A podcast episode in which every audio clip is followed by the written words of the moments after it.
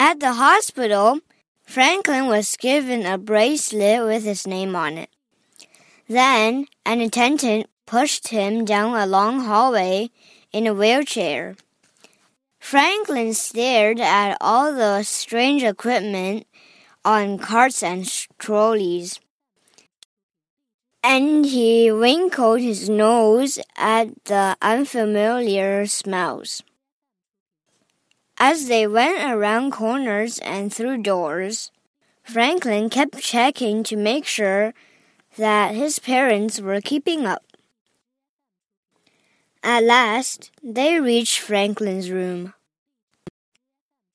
A nurse gave Franklin a special gown to wear. She took his temperature and his blood pressure and listened to his heart. Then she rubbed some cream on his hand. This will numb your hand, she told him. Then it won't hurt when the doctor puts in the needle for your sleep medicine.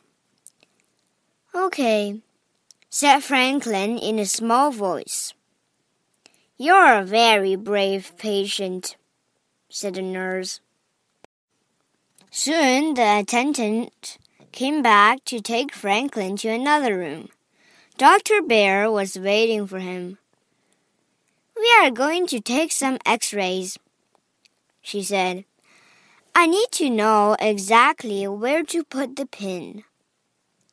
I don't want x rays, whispered Franklin. X rays don't hurt, explained Dr. Bear. The machine only takes pictures of what's inside you. I know, said Franklin. He started to cry. Dr. Bear sat down beside Franklin. Please tell me what's wrong, she said. Franklin sniffled. Everyone thinks I'm brave, but I've just been pretending. X rays will know that inside I'm scared. Oh, Franklin! exclaimed Dr. Bear. An X ray doesn't show feelings, it only shows shell and bones.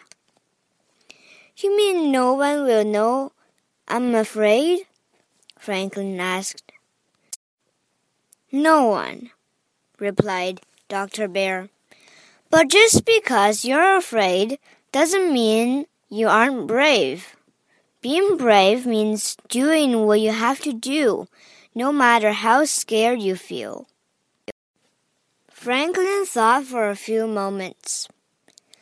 Well, I'm scared to have the operation, he finally said. But I know I have to do so. My shell will grow big and strong.